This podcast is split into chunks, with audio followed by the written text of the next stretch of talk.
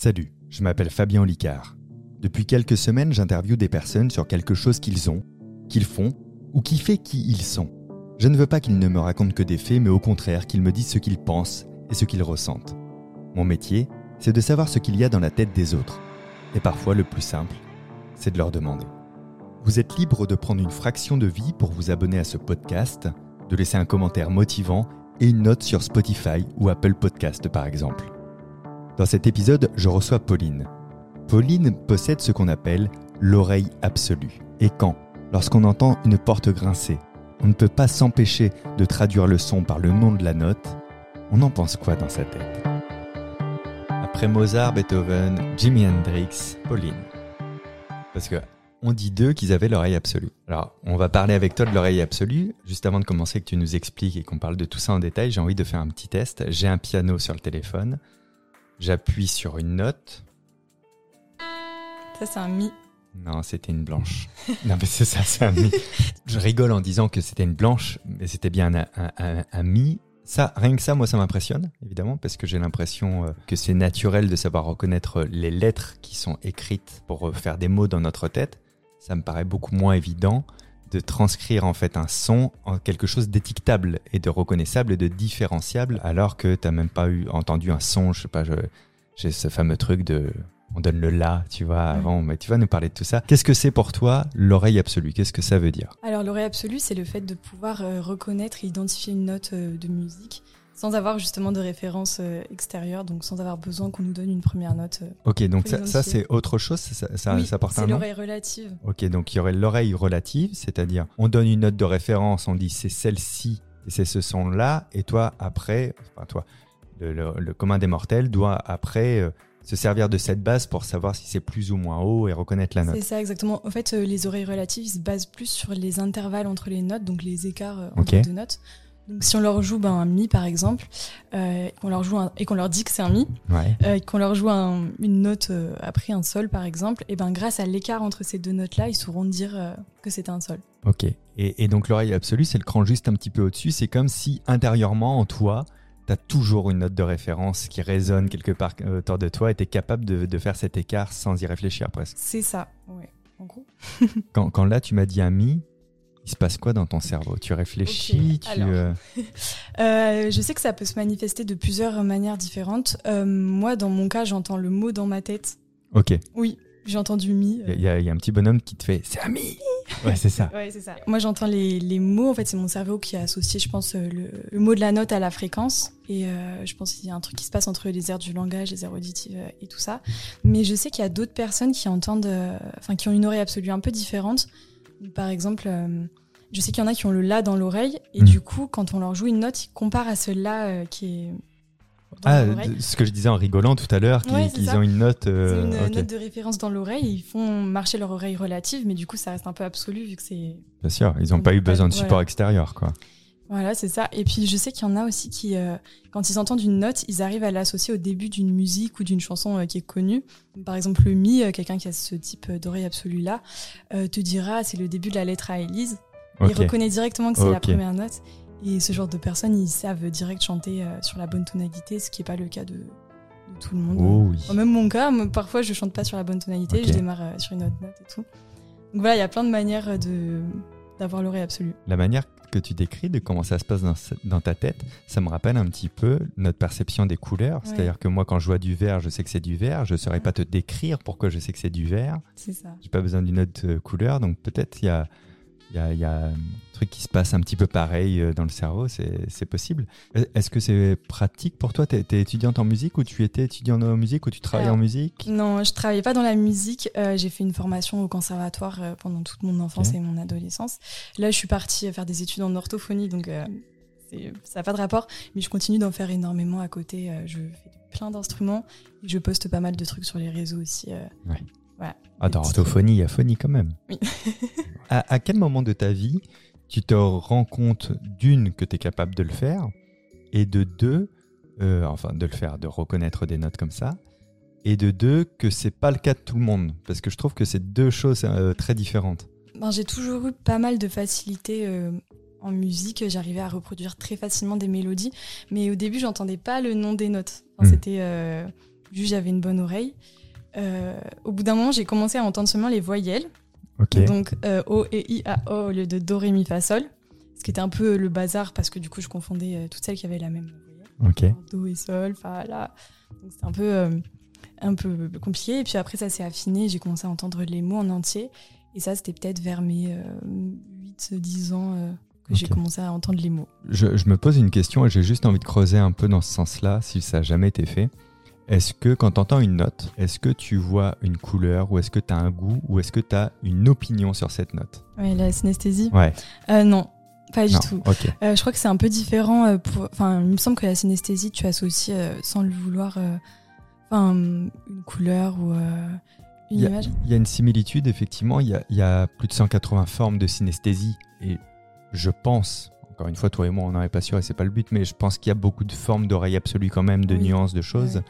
Euh, et du coup, comme la synesthésie, oui, tu peux associer sans le vouloir une couleur à un jour de la semaine ou à un chiffre ou une émotion à un chiffre ou un goût à une date, tu vois, ça, ça s'impose à toi.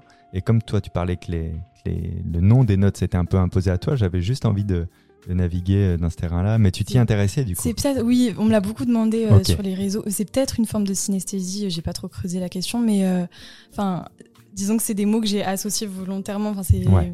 une, euh, comment dire, c'est une norme un peu les Oui, notes. oui, Elles oui, Tu as étiqueté et- selon la norme. Voilà, c'est ça. Et tous les gens qui ont l'oreille absolue, euh, comme moi, qui entendent les Mm. notes, ils entendront les mêmes. Ouais, ouais, ouais c'était intéressant de, savoir. Si, si tu entends un orchestre jouer, s'il y a une fausse note quelque part, est-ce que toi tu vas la ressentir, l'entendre euh, directement? C'est-à-dire quelque chose qui, qui, qui pas gracieux, un peu comme un chef d'orchestre. Est-ce que tu as cette qualité-là ou est-ce que non? Autant tu peux te concentrer sur une note et savoir laquelle c'est, autant quand il y a un orchestre, tu n'es pas capable de tout segmenter.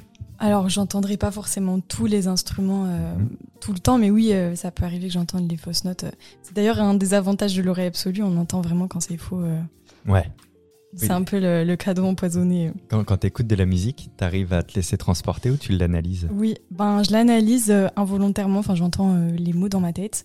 Euh, moi ça me dérange pas, mais je sais qu'il y a beaucoup d'oreilles absolues qui arrivent pas du coup à apprécier la musique euh, parce qu'ils entendent une voix dans leur tête. Est-ce que par exemple, tu es, déjà allé voir un concert avec des amis, on te dit le groupe est sympa, et toi en entendant, tu entends que c'est vraiment très basique techniquement, et du coup, tu n'arrives pas à te mettre dans l'ambiance. Oui, ça ça peut arriver, Ouais. mais euh, je pense qu'il n'y a pas besoin d'avoir l'oreille absolue pour ça. Enfin, c'est juste euh, par rapport, ça c'est plutôt par rapport à la sensibilité musicale, aux connaissances. euh. C'est quoi Genre. ton style musical préféré? Eh ben un peu tout. J'écoute un tout petit peu de classique, mais pas mal de pop, de chansons actuelles, de électro, tout ça. Tu sais que tu veux me casser une idée reçue. Pour moi, j'étais là, doit être à fond de Mais la musique oui Et classique. tout le monde pense ça. Je sais pas pourquoi. Mm. Ça, c'est rigolo. hein. Ben, j'ai une formation classique. Enfin, j'ai appris euh, Ouais, ouais. en classique, mais j'écoute pas que ça du tout. C'est pas si mal. Qu'est-ce qu'ils ont dit, tes parents, quand ils sont aperçus que tu savais faire ça? Ils sont, euh, ils sont impressionnés, ils sont fiers. Ouais. Mais ils sont pas étonnés. Enfin, Parce que ta mère, elle, elle a dit, c'est bizarre.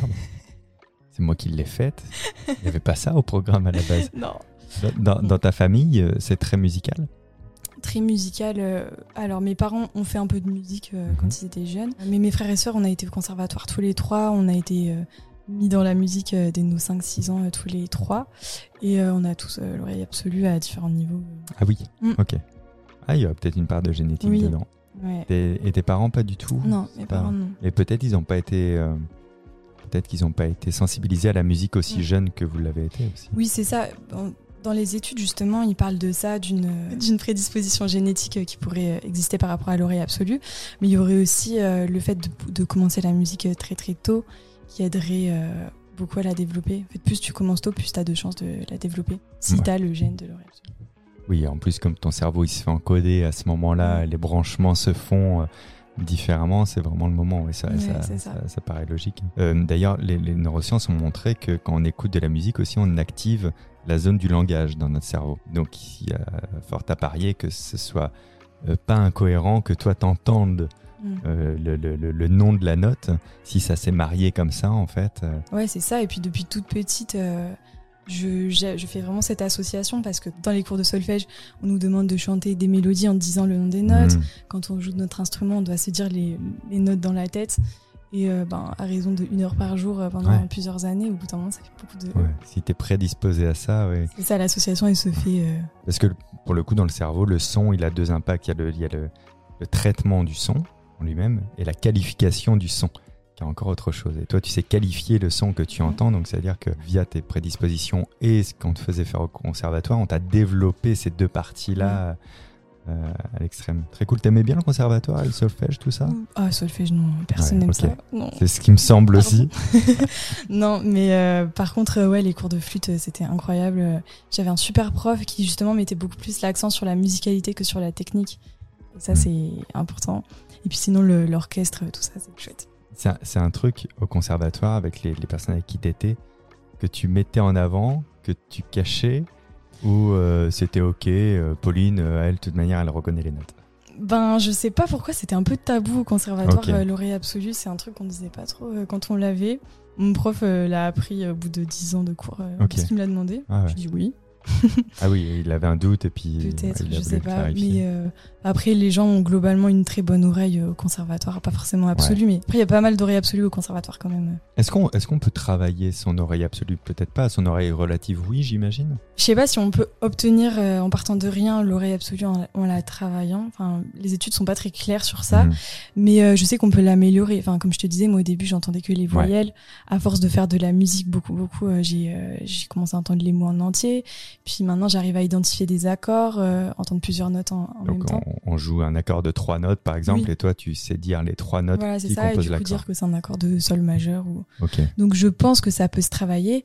Et euh, sinon, oui, l'oreille relative, euh, elle se travaille et tu peux arriver à un, un résultat très proche de l'oreille absolue. euh. Ok. Après, c'est Einstein qui disait un don non travaillé, ça s'appelle une mauvaise manie. Donc, tu peux avoir peut-être l'oreille absolue et juste faire le basique Mm. ou décider évidemment C'est ça. d'aller plus loin. Oui, ça, ça nous. En fait, il y a aussi un énorme cliché par rapport à l'oreille absolue qui, euh, qui laisse penser qu'on est des génies ou qu'on est des, euh, des c'est surdoués. musique. pré-encodé. C'est ça, et ouais. qu'on est surdoué en musique et tout, alors que pas du tout. Enfin, vraiment, euh, si tu travailles pas ton instrument, euh, l'oreille absolue, ça sert pas à grand chose. Ouais, t'as déjà vécu ça, par exemple, tu fais un morceau, un nouveau morceau sur l'instrument, et quelqu'un qui te dit, euh, bah, pour quelqu'un qui a l'oreille absolue, pas terrible. hein. Alors, euh, oui, euh, je joue de plusieurs instruments et récemment j'ai commencé l'alto. Enfin, je sais pas si tu vois, Ouais, c'est un grand ouais. violon. Euh, je suis hyper nulle, vraiment hyper nulle. Et euh, là, l'oreille absolue, elle me sert à, disons, à trouver les notes, à jouer à l'oreille, etc. Ce qui est pas mal et assez utile. Mais ça me donne pas du tout les connaissances sur la technique de l'instrument, sur ça remplace pas le travail du tout. Oui, la, la mémoire procédurale, celle du geste. C'est ça. Mais t'as as, ressenti une pression, une attente Oui. vis-à-vis des instruments sous prétexte que t'avais la- l'oreille absolue Oui, euh, oui, oui, quand même. Bon, on s'attend à ce qu'on soit hyper euh, doué dans tous les instruments, mais on me dit que si je joue autant d'instruments, c'est justement grâce à l'oreille absolue. euh, C'est pas- décevant parce que ça minimise tes efforts en fait en Ouais, c'est ça. Ouais, vraiment. que si tu rates, on est déçu, et si tu réussis, au lieu de te féliciter, on dit bah c'est normal, C'est ça. l'oreille absolue. ça sacralise un peu l'oreille absolue Ouais. aussi, alors que c'est pas un truc. euh, Enfin, c'est pratique, c'est hyper bien quand t'es musicien, mais c'est pas, c'est pas un truc de. On peut avoir l'oreille absolue, ne pas être virtuose, et inversement exactement. quoi. Mm, mm. Je comprends. Est-ce que, in fine, t'as l'impression d'avoir un super pouvoir? Genre, euh, j'entends un truc que les gens n'entendent pas. En vrai, oui, un peu. C'est génial. ouais. Non, c'est moi j'adore hein, entendre le nom des notes. Je trouve ça trop marrant. Je sais qu'il y en a, ça les dérange un peu, mais moi j'aime Ok, bien. Ah, ça c'est trop drôle. Bon, évidemment, on va pas dire. Un enfant au- au septième étage d'un immeuble en feu. Non, Vite, Pauline, pas reconnais très- si c'est un sol ou un là, son cri. Non, effectivement, c'est pas très très utile euh, dans la vie de tous les jours, euh, mais en musique, euh, c'est pas mal. Pour faire Ouais, des comprends. arrangements, jouer à l'oreille. euh. Ouais, bah ouais. Est- Est-ce que c'est quand même relié au sens du beau? C'est-à-dire, est-ce que tu, euh, toi, dans ta tête, tu es capable de composer un peu une mélodie et d'en prendre note? Je, je compose ma question en te parlant, mais je pense que la réponse est oui, du coup, euh, que tu arrives à, à, à fredonner un air et te dire, ah, ça c'est pas mal, celle-là, si, si, là, machin. euh. Tu t'amuses à faire ça? Mm, Moi, je compose pas trop, mais je fais des arrangements pas mal. euh, Je prends une musique euh, actuelle et je pose dessus ma flûte, mon alto, ma- mes guitares. Et donc là, pour ça, c'est hyper Ouais. utile. Parce que ça te donne quand même une certaine intuition, intuition au niveau de la musique. T'as pas besoin de réfléchir aux notes, t'as pas besoin de chercher les notes, de chercher celles qui vont bien ensemble. Tu sais directement. Et donc, euh, ouais, pour ça, c'est bien. Euh, J'avais vu dans une de tes vidéos que tu étais capable de reconnaître la note que faisait un corbeau. Mm. Est-ce qu'il y a d'autres éléments que tu entends comme ça de, de, de façon musicale Je sais pas, un klaxon, une machine à café euh? Oui, euh, ça peut être vraiment tout et n'importe quoi. Bah, pas quelque chose qui fait juste un bruit, genre ça, ça fait pas de notes. Ok. Faut qu'on puisse euh, la chanter. Enfin, Ouais, Qu'elle puisse résonner en quelque sorte. faut ouais. qu'il y ait une fréquence. euh, Ouais. Mais euh, oui, ça peut être une machine à café, le bip du micro-ondes, les pompiers. euh. Enfin, ça arrive que je suis en pleine conversation et qu'il y ait le pimpon et que je dise oh ça fait do la do la do la. C'est drôle. Donc, euh, mais c'est assez aléatoire. Enfin, parfois, j'entends pas trop le nom de la note. J'entends, je peux entendre entre deux notes. Parce Hmm. que les objets peuvent être faux, entre guillemets. C'est vrai, ça. ouais. Ton, Bon. ah, ta tasse à café, qu'est-ce qu'elle est fausse? Non, C'est ça. Bah, parce que, euh, enfin, moi, mon oreille, elle est euh, accordée sur le La 440. Donc, Ouais. c'est le La de référence euh, de, en musique euh, de notre époque. Et, euh, mais tu peux avoir quand même des fréquences entre toutes ces notes-là. Donc, ça peut, il peut y avoir une note entre le La et le La bémol. Enfin, Ah ça ouais. peut être euh, entre deux notes. Donc là, j'entends moins clairement. Et quand c'est pile la bonne note, j'entends, j'entends le mot. Tu peux entendre faux. C'est drôle ça. Mm. Quand, quand tu rencontres une personne qui parle d'une manière un peu chantante, est-ce que tu arrives à aussi connaître un peu sa tonalité? Et est-ce qu'on a une tonalité d'ailleurs?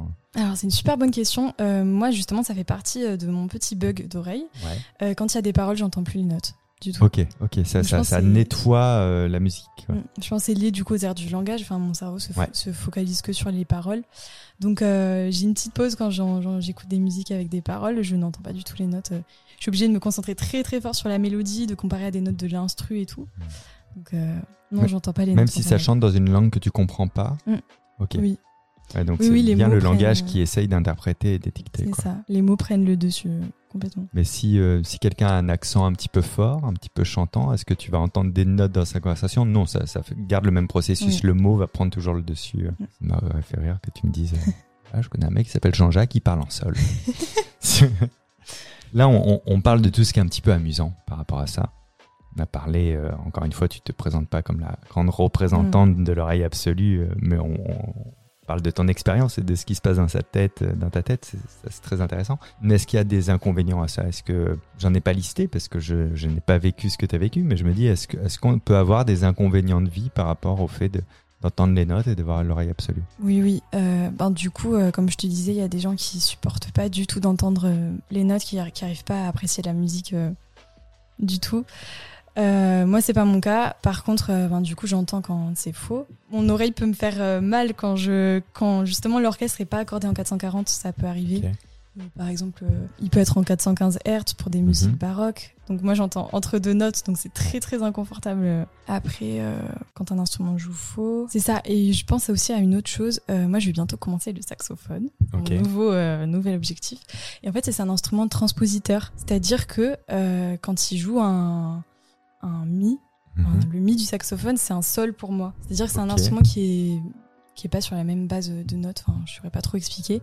Mais euh, du coup, je sais pas trop comment je vais apprendre. Ouais. Parce que si j'apprends euh, avec les doigtés enfin, du mi et qu'il y a un sol qui sort, je vais. trop bizarre. Ça va être trop bizarre. Ça va être trop bizarre. Donc je sais pas trop si je vais apprendre à l'oreille, si je vais. J'ai pas trop de stratégie pour ça. Donc pour les instruments de transpositeurs, c'est un peu compliqué. euh. Toi, ça va faire comme si tu mangeais un bout de chocolat et t'avais le goût du chou-fleur. quoi. Euh, Mais j'ai pris du chocolat, pourtant, je comprends pas. Je comprends pas. Exactement. Ouais. Transpositeur, je connaissais pas du tout ce principe euh, de je fais une note, mais c'est une note qui sort, mais on considère que. Et d'ailleurs, la note qui sort, elle est considérée par le commun des mortels comme étant la note que tu as jouée ou la note qui est sortie? Si tu fais un sol, Oui. et que toi tu me dis que c'est un mi qui sort, Oui. dans la partition, on considère que c'est un sol. quand Voilà, c'est ça. Ok, Mais après, on sait que c'est un instrument transpositeur. Enfin, la partition est un peu différente, les altérations sont différentes au départ. euh, C'est un code euh, différent et très étrange. ouais, c'est. La sorcellerie un petit Mais, peu. euh, mais je, je crois qu'il y a des gens justement qui ont l'oreille absolue, euh, mais en décalé, enfin pas avec la même référence que moi. Ok, Donc un saxophoniste peut avoir euh, l'oreille absolue basée sur les notes du saxophone et on n'entendra pas la même chose. donc s'il joue un sol sur son saxo, pour lui ce sera bien un sol qui sortira. Il Mm. l'aura étiqueté comme ça en tout ça. cas. Ok, Voilà. hyper intéressant. Il y a des jours où tu aimerais ne pas avoir l'oreille absolue d'ailleurs? J'aimerais bien voir juste ce que ça fait de pas. Juste de le mettre sur off pour ouais, c'est ça, juste expérimenter pour ça. voir. Mais sinon, moi, ça me dérange pas du tout. J'adore. euh, J'ai l'impression de beaucoup mieux comprendre la musique, de pouvoir. euh, sûr. Enfin, je sais pas, moi, j'adore. Moi, je pense que, que, que nous autres qui ne l'avons pas, on écoute la musique comme on, comme on écouterait euh, quelqu'un qu'on rencontre d'un autre pays qui parle pas la même langue. Tu vois, mais la personne Mm. serait très sympathique, donc on pourrait apprécier ce Mm. moment d'échange. Mais quand la personne parle, euh, si on essayait de comprendre précisément, on entendrait bla bla bla bla bla bla. Tu vois, je, je pense que c'est un peu ça. Peut-être, ouais. Qu'est-ce que t'aimes le plus dans le fait d'avoir l'oreille absolue? Ça, de, de, de trop lié à la musique euh, Euh, ça et puis euh, les facilités que ça peut donner pour euh, ben, l'arrangement, pour jouer à l'oreille, pour reproduire une mélodie que, que j'entends. Alors ça nous donne pas du tout la mémoire absolue, hein, parce qu'on voit souvent des vidéos où on fait écouter une musique de Ouais. deux minutes à un pianiste, il te la refait direct Ouais. après. Enfin, faut avoir, enfin l'oreille absolue ça aide pour ça, mais il faut aussi avoir une bête de mémoire. Enfin, c'est comme si on te lisait un texte de trois pages et que tu devais le répéter directement. Instantanément, T'entends tous les mots, tu les comprends, mais tu peux pas forcément. euh, Ouais, je comprends. Mais c'est intéressant, oui, de le préciser. Ça Oui, parce qu'il y a beaucoup de. Oui, euh, vraiment. Ouais, ouais. Ah, t'as écouté le morceau il y a deux secondes, tu peux quand même le Ah, refaire. refais-le, t'entends les notes.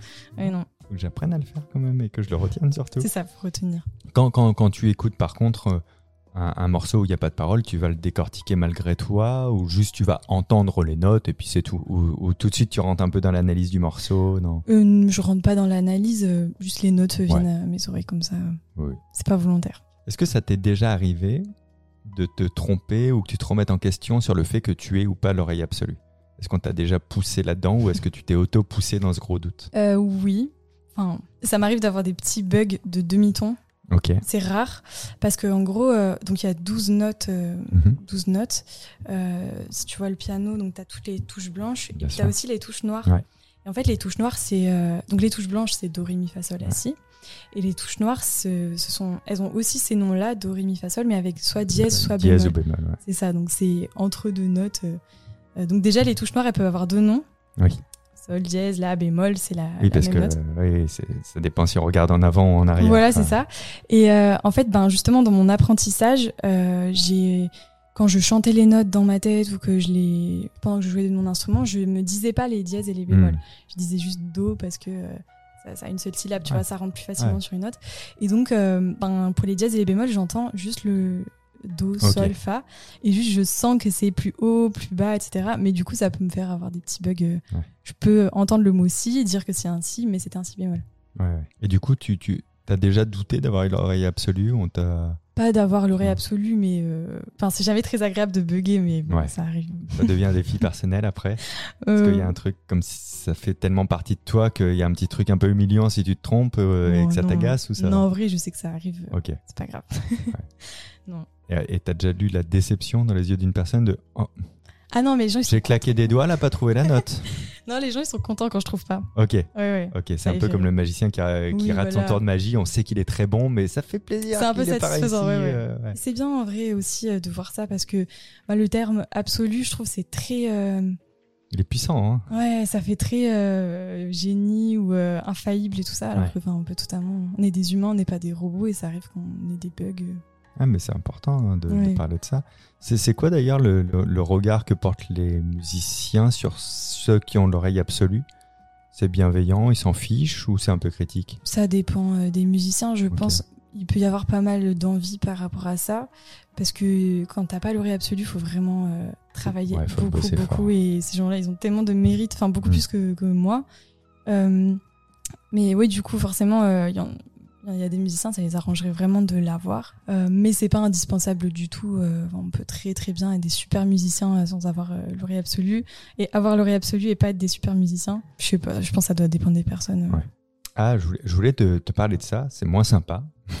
Mais moi, je, je t'avais découvert à la base avec l'interview que tu avais fait sur Combini, Mm. qui était une très bonne interview. Et je me suis aperçu qu'après, tu avais eu beaucoup de commentaires et de messages négatifs quand elle a été diffusée, les joies d'Internet. Euh, je, je- je voulais savoir, alors non pas comment tu l'as vécu, parce que personne vit ça bien, évidemment, euh, mais comment t'expliques de telles réactions? Parce que je me suis dit, j'ai- re-regardé après la vidéo et je me suis dit, qu'est- qu'est-ce qu'on a à dire de, de, de, de pas bon sur cette personne, quoi Tu vois? Comment- Est-ce que toi, tu as essayé d'in- d'introspecter en te disant, ah, c'est peut-être pour ça qu'ils m'ont dit ça ou... Oui, j'essaie de comprendre. euh, Enfin bon, je me suis d'abord dit, euh, bon, c'est Twitter. Euh, Ça arrive, euh, généralement, il suffit d'être une meuf ou. euh, Enfin, il suffit de pas grand chose. Après, c'est vrai que le sujet était tellement pas polémique que j'avais du mal à comprendre euh, C'est ça. pourquoi. C'était pas clivant de base, quoi. C'est ça, et puis j'avais fait attention de bien préciser que je parlais dans mon cas, que ça faisait pas de nous des génies, que.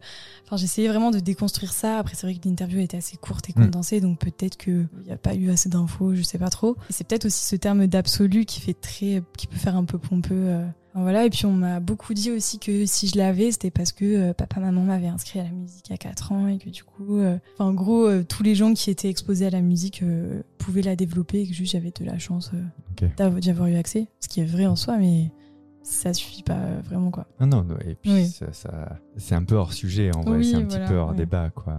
Et ça va? Tu l'as digéré depuis? Oui, là, ça va. Ok. Non, c'était pas facile euh, sur le coup parce que bah, une vague de haine, c'est jamais très euh, agréable. Oh, on était, on était proche du harcèlement là. Ouais, un peu. Mais euh, bon, c'est une vague, ça passe, quoi. Donc, euh, Oui, bah après la, la meute se jette sur, Ailleurs, sur quelqu'un d'autre, sur un autre sujet. Malheureusement, c'est comme ça, mais j'en suis bien désolé que tu aies vécu ça. Et, merci. et, c'est important aussi parce que c'est cool qu'il y ait des personnes comme toi qui témoignent de tous les sujets. Tu vois ce que je veux dire? Là, on, on parle, on parle pas d'une maladie, on parle pas d'un trouble, on parle d'une particularité qui est un peu méconnue. On a la chance d'avoir quelqu'un qui ouvre un peu les portes de son cerveau pour dire voilà ce qui se passe dans ma tête. Et c'est cool d'avoir ces témoignages. Donc merci. Encore désolé que tu Merci. que, gentil. que tu aies vécu ça. Est-ce qu'il y a des choses dont je t'aurais pas parlé, dont tu aurais aimé parler? Parce que tu sais, je Hmm. prépare une interview sur un sujet que je connais pas, que je ne vis pas. Oui, Et peut-être il y a des endroits, des bouts de chemin sur lesquels je suis pas allé ou où tu aurais aimé m'emmener. je pense qu'on a à peu près tout dit. On a fait le tour. J'avais fait la préparation absolue. Merci beaucoup, Pauline. Merci Fabien.